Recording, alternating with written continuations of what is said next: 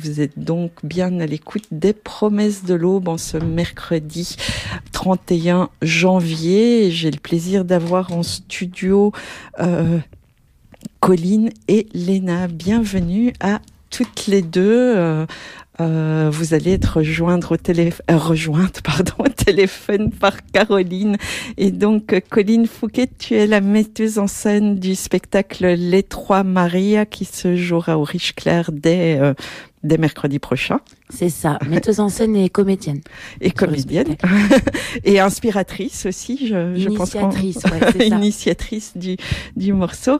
Et euh, Léna, euh, tu es la responsable presse, je pense, communication du Théâtre des Riches Clairs. Oui, exactement. et tu, tu avais déjà accompagné... Euh, euh, le mois dernier, je pense. Oui, tout oh, à fait. Oui, il y a deux mois déjà, des, il y a deux jours, peut-être deux mois. En décembre, ouais. voilà, pour parler donc euh, des spectacles qui se jouent au Riche Clair. Il y a toujours deux spectacles qui se jouent en même temps. C'est régulier que. La plupart du temps, oui. Euh, ça arrive de temps en temps qu'on joue que dans une seule salle et la deuxième euh, est utilisée pour pour des résidences de création.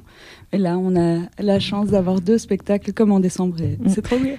Et euh, avant d'appeler Caroline Taillet au, au, téléphone, je propose d'écouter un morceau que euh, Colline Fouquet, tu nous as euh, proposé. Oui. De, et euh, je ne sais pas si tu veux l'introduire maintenant ou après. Oui, c'est euh, des trouvailles euh, parallèles à, ce, à cette recherche, euh, à la recherche que j'ai menée autour de, du projet Les Trois Maria. Euh, et donc, José Carlos Schwartz est un, le plus grand poète et musicien de la Guinée-Bissau du XXe siècle. Il est pas forcément très connu, pourtant sa musique est très belle et il a participé à à l'indépendance de la Guinée-Bissau qui était euh, sous euh, l'emprise de la dictature salazariste et euh, ces guerres-là d'indépendance ont été très longues et, et il a chanté pour l'indépendance de son pays. Voilà. Eh bien, on écoute ça donc et c'est le morceau Na Colonia. Oui.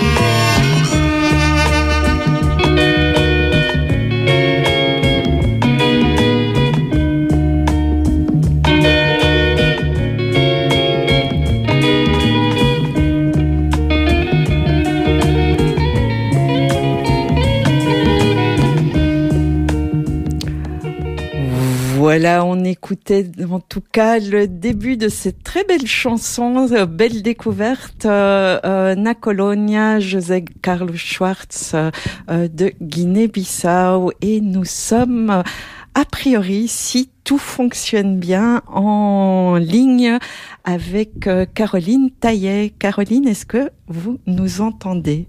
Oui, je suis là. Bonjour tout le monde. Voilà. Et vous, en studio, est-ce que vous entendez bien Caroline Oui, bonjour Caroline. Super, la communication est donc bien faite. Caroline, merci d'avoir accepté aussi d'être euh, en communication téléphonique pour cet entretien. Donc, euh, si on vous appelle, c'est parce que vous êtes l'une des trois euh, initiatrices comédiennes du spectacle Orgasme. et donc, vous portez ce projet avec les autres membres du Canine Collective, Violette Deleu et Léon François.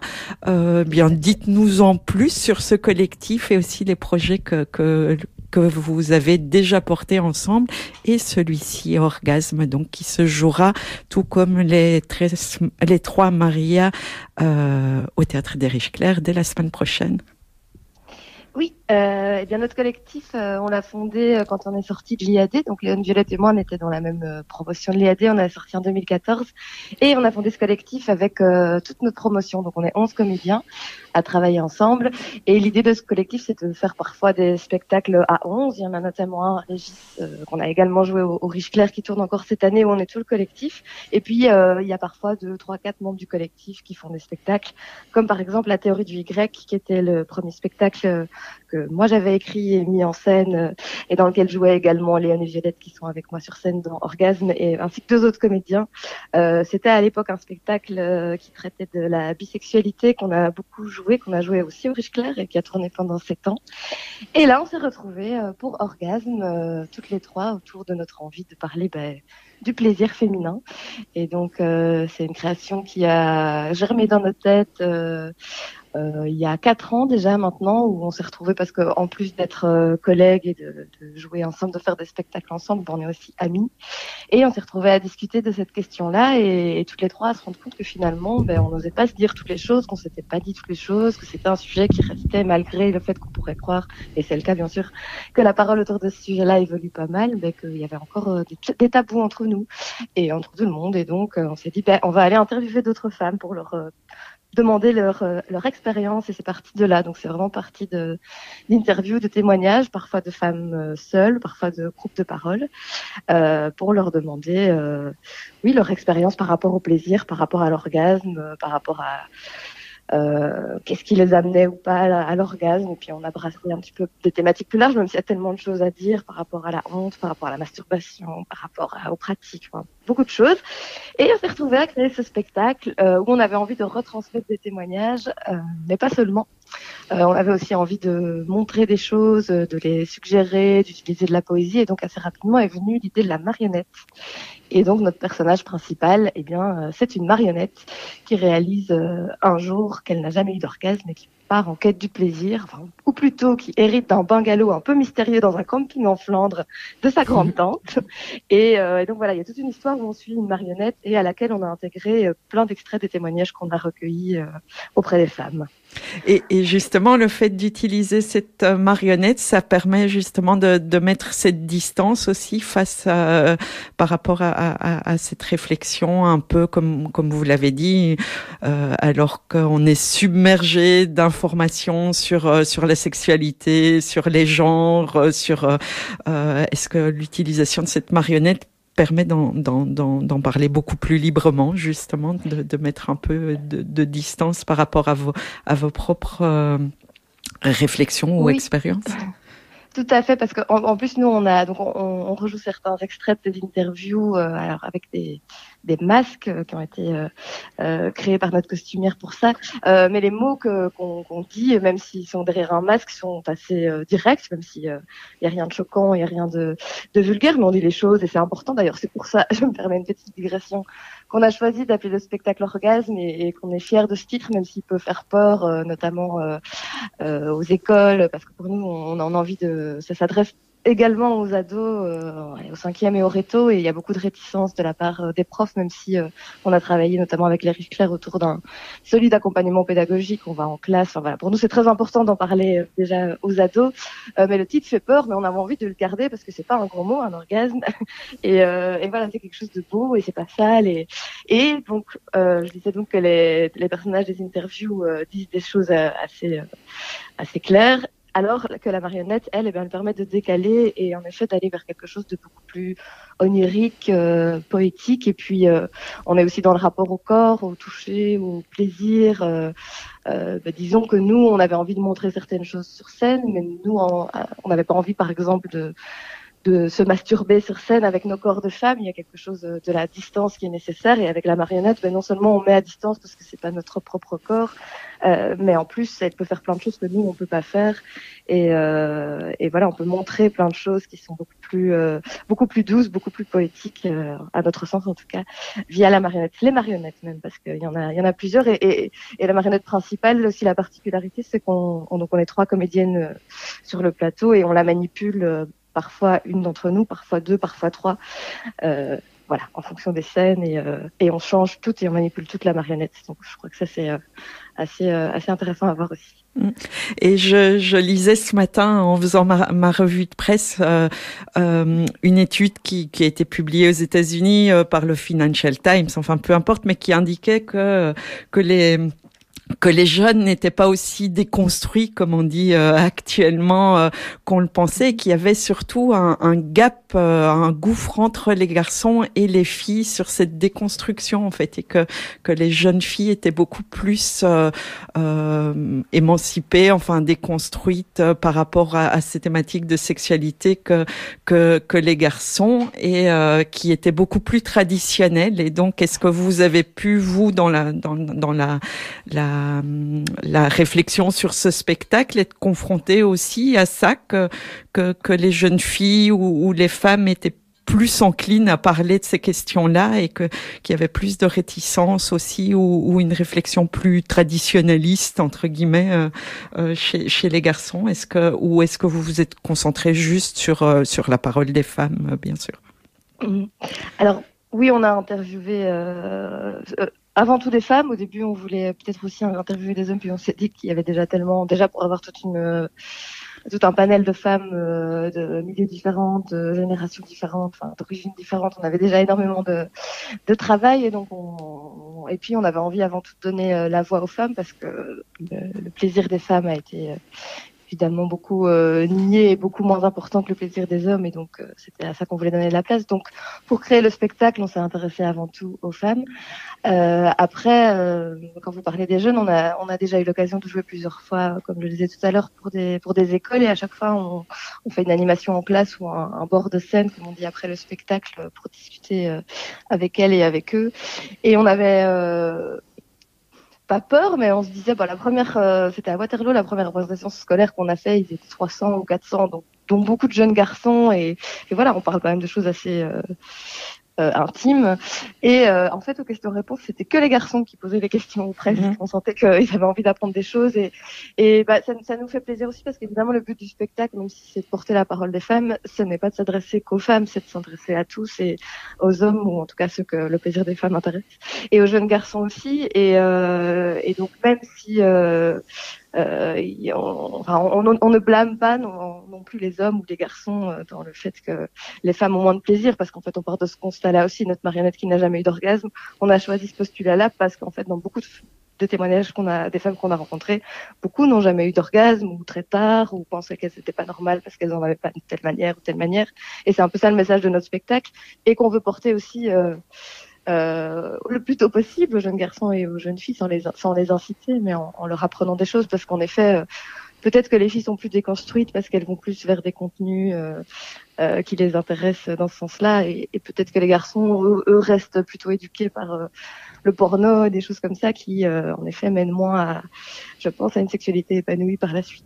Oui, parce que j'imagine que que c'est pas très épanouissant non plus euh, euh, des, des, deux côtés. Enfin, que que l'injonction de de rester dans son rôle est, est, forte aussi. Et effectivement, il y a plus un mouvement justement de, libération et de réflexion du côté des femmes et, et, les hommes ont tendance à être plutôt réfractaire à, pouvoir aussi euh, réfléchir à d'autres modes euh, d'être ou euh, mais mais ici comment est-ce que vous avez vu dans, dans, dans les entretiens aussi une différence de génération chez les femmes entre justement cette question de l'orgasme? Parce que souvent on, on pense que c'est les femmes plus âgées qui effectivement n'ont jamais ont été éduquées d'une telle manière et que que les jeunes ne sont plus là-dedans justement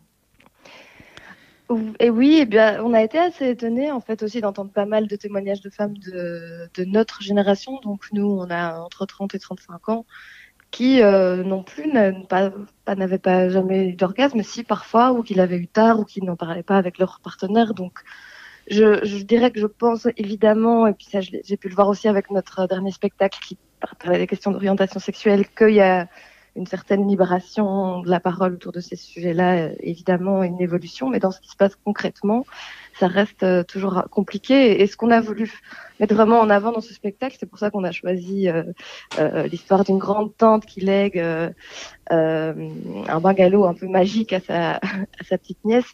C'est la question de la transmission. Ce qu'on veut avant tout, c'est ouvrir la parole sur ces sujets-là et, et, en parler, que ce soit entre entre générations euh, ou entre personnes de la même génération, mais on, on, s'est rendu compte aussi qu'on n'en parlait pas spécialement euh, euh, avec nos mères, avec nos grands-mères, avec nos filles. Alors est-ce que ça doit être le cas? Est-ce que la parole doit être dans ce cadre-là? Peut-être pas forcément, mais il y a des choses qui, qui devraient se transmettre, qui se transmettent peut-être pas toujours. Et puis on s'est rendu compte que parfois entre copines ou entre amis, on, on dit pas tout, on dit oui, oui, moi ça va super, mais est-ce qu'on on arrive à dire vraiment les choses? Mm. Voilà.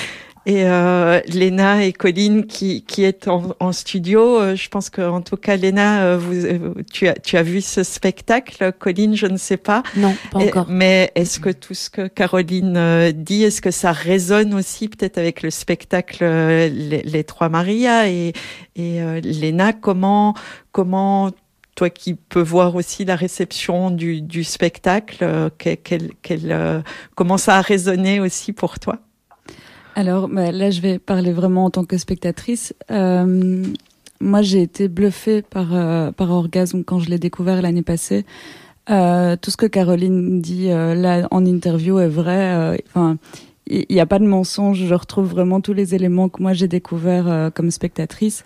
Euh, on rentre dans un univers complètement magique, complètement onirique, euh, avec des accents presque cinématographiques et radiophoniques euh, à certains moments. le jeu des comédiennes Caroline, Violette et Léon sont est juste subjugant et oui, enfin, on rentre dans ce monde, on, on, découvre Lisa et ce que Lisa découvre en même temps. Et, et on accompagne sa réflexion avec la nôtre. Enfin, moi, c'est comme ça que je l'ai, je l'ai vécu. Euh, à travers aussi tous ces témoignages qui sont euh, tantôt interprétés vraiment par euh, par Caroline, Violette et, Léon. Parfois, ce sont les vrais extraits de témoignages. Enfin voilà, c'est vraiment ouais, c'est vraiment bluffant et c'est une expérience en tant que en tant que public qui est qui est assez à la fois agréable et confrontante, je dirais. Et, et, ce que je trouve très chouette euh, au Riche Clair, enfin ce mois-ci en février, c'est d'avoir en parallèle Orgasme et les Trois Marias, parce qu'il y, a il y a vraiment des, des, points de rencontre entre les deux thématiques, les deux spectacles. Et en même temps, euh, c'est deux propos complètement différents. Et ce que j'aime bien dire, par exemple, dans mes communiqués de presse, qui m'a un peu amusé, c'est que d'un côté, on a Orgasme, où c'est euh, un personnage principal interprété par trois femmes. De l'autre côté, on a les trois Maria, qui est interprété par une seule femme. Enfin voilà, j'aime bien, j'aime bien trouver un peu des anecdotes. Euh, les trois Maria, je l'ai pas vu, donc je peux pas complètement faire le, le, le, le parallèle. Mais donc, Colline, qui a entendu, pourra beaucoup mieux en parler. Mais mais voilà. Justement, euh, je lisais dans, dans, le dossier de presse, euh, euh, enfin Colline, vous allez expliquer aussi d'où vient les trois Marias et donc de ce livre que vous avez découvert lors d'un voyage au Portugal, si je ne me trompe pas, qui est un des des piliers de, de, du féminisme portugais aussi, qui, qui est un, encore euh, vraiment un document de référence, on, va dire, qui a été beaucoup retravaillé, aussi interprété, commenté, euh, euh et, et, et, qui euh, est une, suite, en fait, les nouvelles lettres portugaises qui, qui font écho aux lettres de la religieuse portugaise qui, euh, qui sont d'un autre temps. Et donc, comment, euh, justement, dans le dossier de presse, euh, à propos des trois Maria, ils disent à L3, elle rassemble les trois piliers nécessaires à une révolution. L'une lutte pour la liberté des corps, une autre ramène constamment la question du sens, et la troisième appelle à la poésie. J'ai l'impression que ça aurait pu s'adapter aussi à ce, à ce que Caroline vient de nous dire à propos du spectacle Orgasme. Mais racontez-nous un peu la genèse de, de votre projet. Euh, la genèse du projet, c'est une peine d'amour, un chagrin amoureux et la difficulté euh, de, de s'en relever ou de trouver les outils pour comprendre euh, comment faire face à, à cette vague d'émotions qui, qui peut nous accabler. Et, euh, et le fait qu'on me mette dans les mains euh, les lettres de la religieuse portugaise en me disant tiens ça me fait penser à toi. Tu pourrais peut-être travailler sur euh, cette figure féminine donc les lettres de la religieuse portugaise c'est cinq lettres d'amour qu'une religieuse aurait écrites euh, au XVIIe siècle à, à un amant mais un amant, sachant qu'elle était religieuse dans un couvent. Donc, euh, on peut se poser la question comment ça se fait que cet homme a pu s'introduire euh, dans, le couvent et comment cette, euh, cette histoire d'amour a pu avoir lieu. Et quand on découvre ces lettres, c'est vrai qu'on y trouve une grande intensité et elles sont très charnelles et elles sont très belles et en même temps, elles sont assez pathétiques parce qu'elles décrivent bien aussi euh, tout, tout, l'excès de la passion amoureuse. Et euh, elles me plaisent, mais en même temps, je me dis non, mais il est hors de question que, que je travaille sur euh, ces, ces, ces textes-là. Et je continue mes recherches.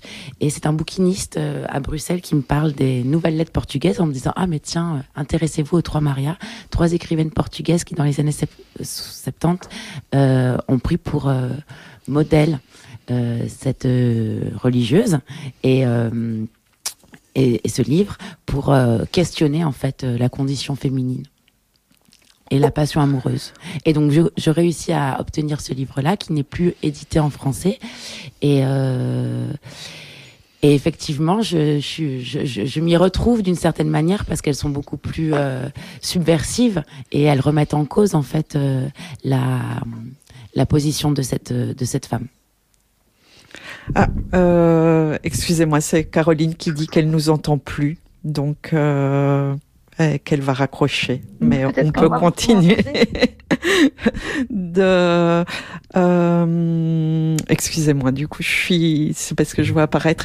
La question aussi, c'est que c'est ce livre, il est il est euh, sorti pendant, enfin, autour de la Révolution portugaise aussi. Et donc, oui, c'est ça. C'est quelque chose quand on parle de la Révolution des œillets, on n'a pas en premier lieu euh, le lien avec une révolution un peu féministe, un peu euh, une mobilisation des femmes. Et donc, euh, c'est en tout cas ici en Belgique. Hein, je pense qu'au Portugal c'est plus le cas. Mais, mais donc comment ça, ça, ça résonne aussi Oui, tout à fait. C'est un livre en fait qui a fait énormément parler de, de lui au Portugal parce que elles ont, elles ont réussi à le publier à la fin de la dictature, la dictature portugaise où, où il règne une énorme censure et où les étaient vraiment condamnées à, un rôle de, de, de du et de, et de, à la maison. Et, euh, et quand elles ont réussi à le publier, il y a eu un, procès qui a duré deux ans et euh, le livre a été interdit.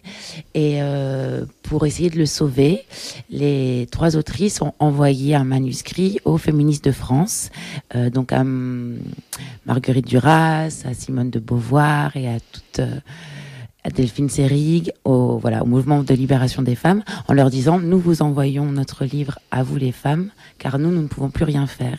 Et donc du coup les féministes de France le traduisent et trouvent que c'est un chef-d'œuvre interdit. Elles y trouvent une, une puissance euh, littéraire et d'émancipation très forte. Et du coup, elles réussissent à le, à le publier et elles en font la promotion. Il va y avoir une soirée, par exemple, la première soirée euh, euh de la femme. Elles vont, Delphine Seyrig va lire euh, des, des extraits de, de cette œuvre et euh, petit à petit, ça permet de ça, ça, ça, ça rend visible en fait le, le, procès de ces trois femmes au Portugal. Et euh, pendant chaque jour de procès, le procès durera deux ans, chaque jour de procès, dans plusieurs villes de France, mais d'Europe, des États-Unis, des femmes se mobilisent pour euh, soutenir les trois Marias. Et c'est comme ça en fait qu'on que leur euh, que leur histoire va se faire connaître à l'international. Et euh, et en fait, il y a un des derniers jours du procès, on devait, la condamnation devait, devait tomber, et c'était le jour du 24 avril, le jour de la révolution des œillets. Donc elles ont été acquittées finalement de leur procès grâce à la révolution. C'est une, une, belle histoire.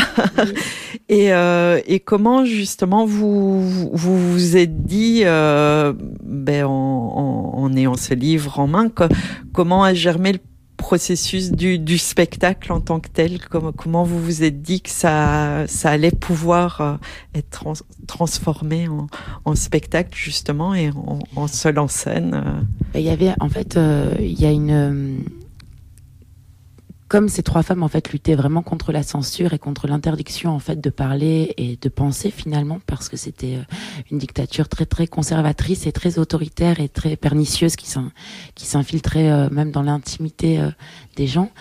Il y a une il y a une puissance littéraire et une puissance du dire, une nécessité du dire et et quelque chose d'assez d'assez organique finalement dans certains de leurs textes où je me j'avais l'intuition en fait qu'ils pouvaient euh, être euh, portés euh, à la scène. Et donc c'est une œuvre quand même qui, qui rassemble 120 textes. Donc j'ai voilà, j'y suis allée, j'ai arpenté le livre et j'ai et j'ai fait des sélections, les, qui, les, les textes qui me touchaient le plus, qui se résonnaient le plus en moi, que j'avais envie de partager. Euh, et qui et qui venait répondre aussi finalement à la question qui m'habitait euh, comment comment se relever euh, de la peine amoureuse. C'est quoi l'amour? C'est quoi la passion? Et c'est quoi le désir? Et c'est là où peut-être le travail que j'ai mené rejoint aussi certaines questions de l'équipe de Canine et de ce que nous racontait Caroline précédemment. Mm. Et, euh, et ce, ce, spectacle, euh, vous ne l'avez pas fait toute seule, vous vous êtes entouré, il y a quatre personnes, je pense, une équipe de quatre, enfin. Oui, c'est ça. Et, et, donc, comment ça a germé? Parce que je pense que vous mettez en lien aussi euh, du texte, de la vidéo, euh, en fait, l'histoire, moi, l'histoire de ce livre euh, m'a tellement passionnée autant que la matière littéraire qu'il contient que je me suis mise à écrire un texte finalement pour raconter en même temps à la fois l'histoire du livre, à la fois peut-être mon histoire à travers ce livre et l'histoire de ces trois femmes. Et très vite, j'ai trouvé des complices autour de cette écriture et notamment Laetitia Janouine, qui est autrice, metteuse en scène et comédienne euh, et qui a lu différentes versions. Et progressivement, on a décidé de travailler ensemble et qu'elle me mette en scène. Et aussi, il y avait Joris van den Hout, qui est scénographe et euh, à qui j'ai fait appel assez rapidement parce que euh, moi, dans ce travail-là de projection de, de spectacle, j'avais beaucoup d'images beaucoup d'images me venaient, beaucoup de, de, désirs d'espace. Il me fallait un, interlocuteur finalement avec qui euh, partager ces idées-là. Et euh, Yuri s'est révélé être une personne euh, précieuse euh, avec qui on a commencé à entamer un dialogue autour de ce projet. Et euh, et comment, ça, quel est le processus? Moi, je suis toujours intéressée de savoir comment ça germe entre le moment où on découvre un texte et le moment où on se retrouve euh, le 7 février là sur sur scène. Euh. Au plateau, ouais. Bon, ben il y a déjà, il y a déjà eu beaucoup de discussions autour du texte ou des différentes versions de texte que j'amenais, où on réfléchissait ensemble à une dramaturgie possible. Et c'est là où euh, Laetitia et Yoris sont intervenus aussi. Euh, comment finalement euh, on, on, peut essayer de créer un mouvement à l'intérieur du spectacle qui puisse raconter le mouvement de ces trois femmes qui finalement utilisent, décident de se rassembler, d'écrire pour finalement poser euh, un acte révolutionnaire pour elle-même, mais aussi pour euh, la condition féminine et, euh, aussi par rapport au pouvoir qu'elle subissait, la dictature. Mmh. Voilà, donc c'est ce qu'on essaye aussi de de, de, de, mettre en place dans le spectacle. Et, et euh, est-ce que vous avez aussi réfléchi, parce que là, ça va faire 50 ans, c'est les 50 ans de la révolution euh, des œillets cette année. Donc, est-ce que vous avez été en lien justement euh, peut-être avec d'autres femmes aussi qui, qui peut-être au Portugal ou ailleurs dans le monde prenaient ce livre et le, et le faisaient revivre? Ah, malheureusement, ça, j'ai pas su le faire. Non. Par contre, j'ai rencontré la dernière autrice vivante mhm. qui s'appelle Maria Teresa Horta, qui a à peu près 80, euh, enfin entre 80 et 90, je sais pas exactement, euh, et qui et qui est une femme encore euh, très très rayonnante et, et, et vivante et passionnée finalement et qui prend un grand plaisir à nous raconter son travail et surtout cette cette aventure là avec avec Maria Isabelle Barreno et Maria Velo da Costa. Euh, et donc, euh, elles m'ont dit en fait qu'il y a eu effectivement plusieurs euh, adaptations de leur œuvre, et elle m'a accordé les, les, les, droits. Finalement, elle était, je pense qu'elle est très heureuse en fait de savoir que que ce que ce livre-là continue à, à vivre et à et à interpeller et à toucher en fait des, des femmes d'autres générations mmh. que la leur. Et effectivement, il est plus disponible en français? Non, mais on le trouve malheureusement sur Amazon. Mais euh, voilà. On le trouve encore euh, en. Alors qu'en portugais, il continue, à être euh, oui, tout à fait. réédité avec Mais je pense qu'en fait, ouais, en fait, finalement, euh, c'est les éditions du Seuil qui l'ont fait. Je crois que ça, si elle n'a pas été rééditée, c'est que ça appartient vraiment à cette histoire très singulière de ce livre qu'on envoie clandestinement à des femmes elles-mêmes en lutte en France et qui d'un coup le découvrent, le font traduire par des brésiliennes exilées qui elles-mêmes fuyaient une autre dictature au Brésil et qui euh, d'un coup trouve euh, trouve dans ce livre-là euh, une histoire si, si incroyable qu'elle décide de le publier dans l'urgence. En fait, je pense que il a vraiment été traduit et publié dans une forme d'urgence. En fait, le livre en français, la version française. Mmh. Et parce que les lettres de la religieuse portugaise en réalité, ça n'a rien de portugais. Ça n'a strictement rien de portugais. C'est ça, la, c'est ça, la, c'est ça toute la. Et du coup, comment ces femmes portugaises se sont dit ah ben on va s'inspirer enfin on je pense qu'elles la prennent comme un alibi il fallait vraiment qu'elle ruse la censure elle pouvait pas attaquer de front en fait le sujet qu'elle euh, qu'elle voulait euh, attaquer qui était finalement euh, bah, peut-être euh, ce que racontait Caroline tout à l'heure, en fait, euh, la femme, euh, la liberté du corps, les droits, enfin, et en tout cas, elle voulait dénoncer l'absence totale des droits des femmes euh, à cette période-là, et le fait aussi euh, la dépossession du corps, la dépossession de la parole. Et euh, mais elle pouvait pas attaquer de front leur sujet. Elle voulait surtout pas écrire un manifeste politique, et donc elle voulait rester dans la littérature. Et comme elle devait écrire à trois, et qu'elle voulait pas écrire un roman à six mains, elles se sont posé la question comment on peut amorcer un travail ensemble. Et je pense qu'elles étaient, euh, c'était des joueuses, et euh, donc elles ont inventé une méthode plutôt, euh, plutôt joyeuse. Et elles se sont dit, elles, donc elles ont décidé de prendre cette, cette, ce personnage-là comme point de départ qu'elles qu'elles questionnent. Euh, la question, je me souviens plus exactement. Euh, c'était pas vraiment une question, c'était comment elles en sont venues ah, justement à prendre. oui, et en fait, finalement, ce que représente la religieuse, elle, je sais pas si elles le condamnent ou elles veulent le, elles, elles ne veulent pas forcément le tuer, mais en tout cas elles, elles veulent le remettre en cause. Donc c'était un, c'était un bon support en fait pour mmh. questionner la, la, l'identité féminine, la condition féminine, parce que finalement la religieuse, elle représente tous les enfermements de la femme. Et qui étaient ceux auxquels étaient confrontées les femmes euh, sous le régime de Salazar, sans, aucun doute. voilà. Euh, c'est en parallèle, oui. Et justement, aussi cette religion qui était, euh, qui était très prégnante aussi dans, dans, la société portugaise. Oui. En fait, moi, ce qui m'a aussi séduite, c'est que finalement, en lisant, la, en lisant les lettres de la religieuse portugaise, je m'y retrouve finalement. Je l'ai fait lire à d'autres amis et tout le monde s'y retrouve un peu parce qu'on a toutes vécu euh, des amours passionnés et, passionnels et, des peines aussi. Et, euh, et elles sont aussi très intenses par le désir en fait qu'elles racontent et qu'elles décrivent ces lettres. Et c'est là aussi où on s'y retrouve. Et, euh, en même temps, elles sont pathétiques et on a envie de sortir en fait de ce de ce carcan là. Et et les trois Marias, c'est, elles étaient dans cette position aussi finalement. Comment, comment se libérer, comment continuer à aimer, comment continuer à vibrer de passion tout en étant euh, maîtresse finalement peut-être euh, de ce sentiment et de cette expérience. C'est une, vraie question, effectivement, c'est un peu celle posée par orgasme aussi, c'est comment aimer dans une relation amoureuse, sexuelle, en restant maître de soi, en ne se laissant pas dominer, mais en étant en, En, accord. Et finalement, nos sociétés, là, en tout cas, le, catholicisme a quand même euh, euh, eu un impact très fort sur euh, la dépossession de, du corps et dans la méconnaissance finalement peut-être de notre corps et dans dans le fait d'en faire quelque chose de d'interdit, de, de, mauvais. De... Mm. Il y a toute une reconstruction finalement. Et euh, donc, c'est les premières représentations la semaine prochaine. Comment vous anticipez ça? Avec quel sentiment vous?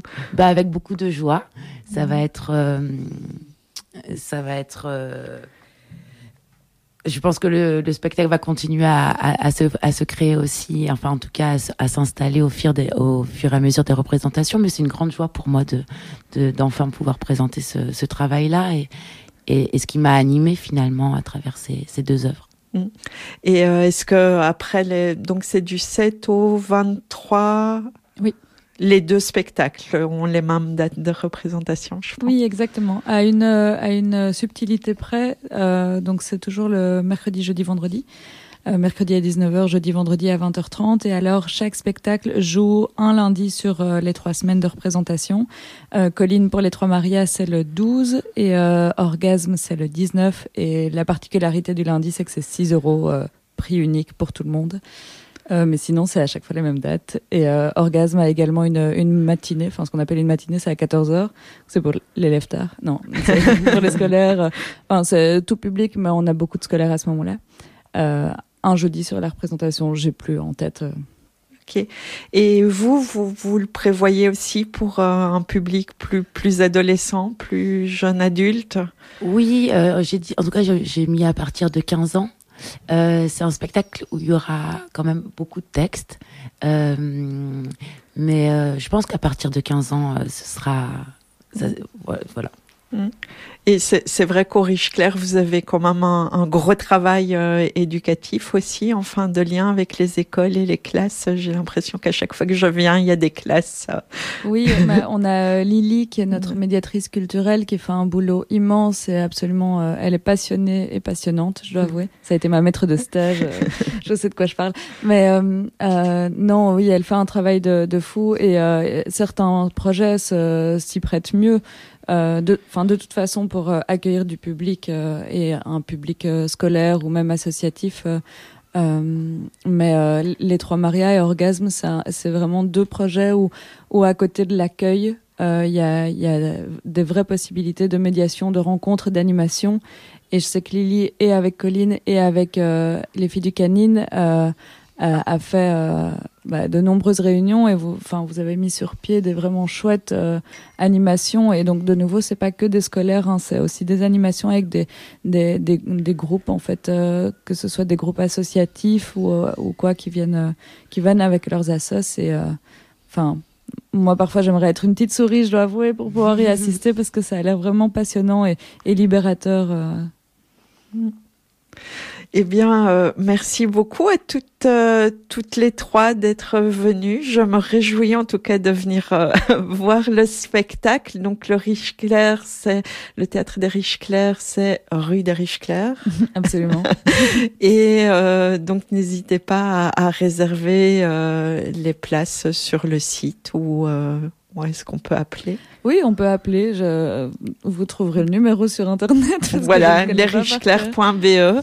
Euh, merci beaucoup, euh, Colline, d'être euh, d'être venue. Je, je, me réjouis en tout cas de voir le, le, le, spectacle et je me disais que ça pouvait aussi être. Euh, est-ce qu'il y a d'autres euh, d'autres lieux où, où, le spectacle sera joué qui, qui sont déjà prévus? Là, pour le moment, il y a que les dix représentations au Riche Clair et je vous tiendrai au courant pour euh, les prochaines. On se tiendra au courant. Merci beaucoup en tout cas et bonne, euh, je ne sais pas ce qu'on dit dans ces moments-là, oui, pour euh, pour les, les représentations. Merci Léna. Merci. merci. merci. Caroline qui qui était au téléphone et on va continuer en, en musique. et je vais rebrancher les câbles comme il faut pour qu'on écoute euh, eh bien un, un, troisième nom, euh, Lina et c'est une portugaise. euh, c'est Fado Camões euh, et c'est le titre ce, ce de Saudade Morrerei ou não.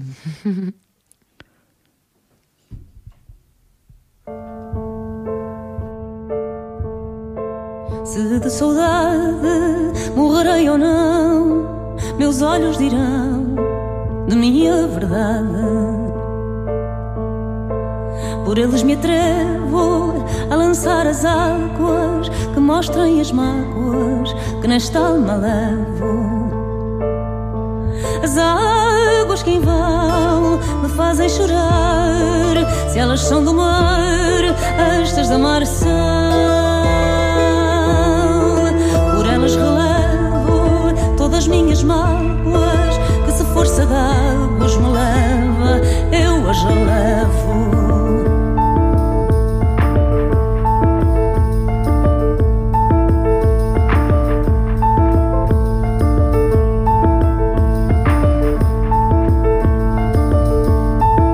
Todas me entristecem, todas são salgadas, porém as choradas doces me parecem. Todas me entristecem, todas são salgadas, porém as choradas doces me parecem. As águas que vão me fazem chorar, se elas são do mar, estas da mar são. Correi doces águas que se em voz me elevam, não doem as mágoas que no peito levo.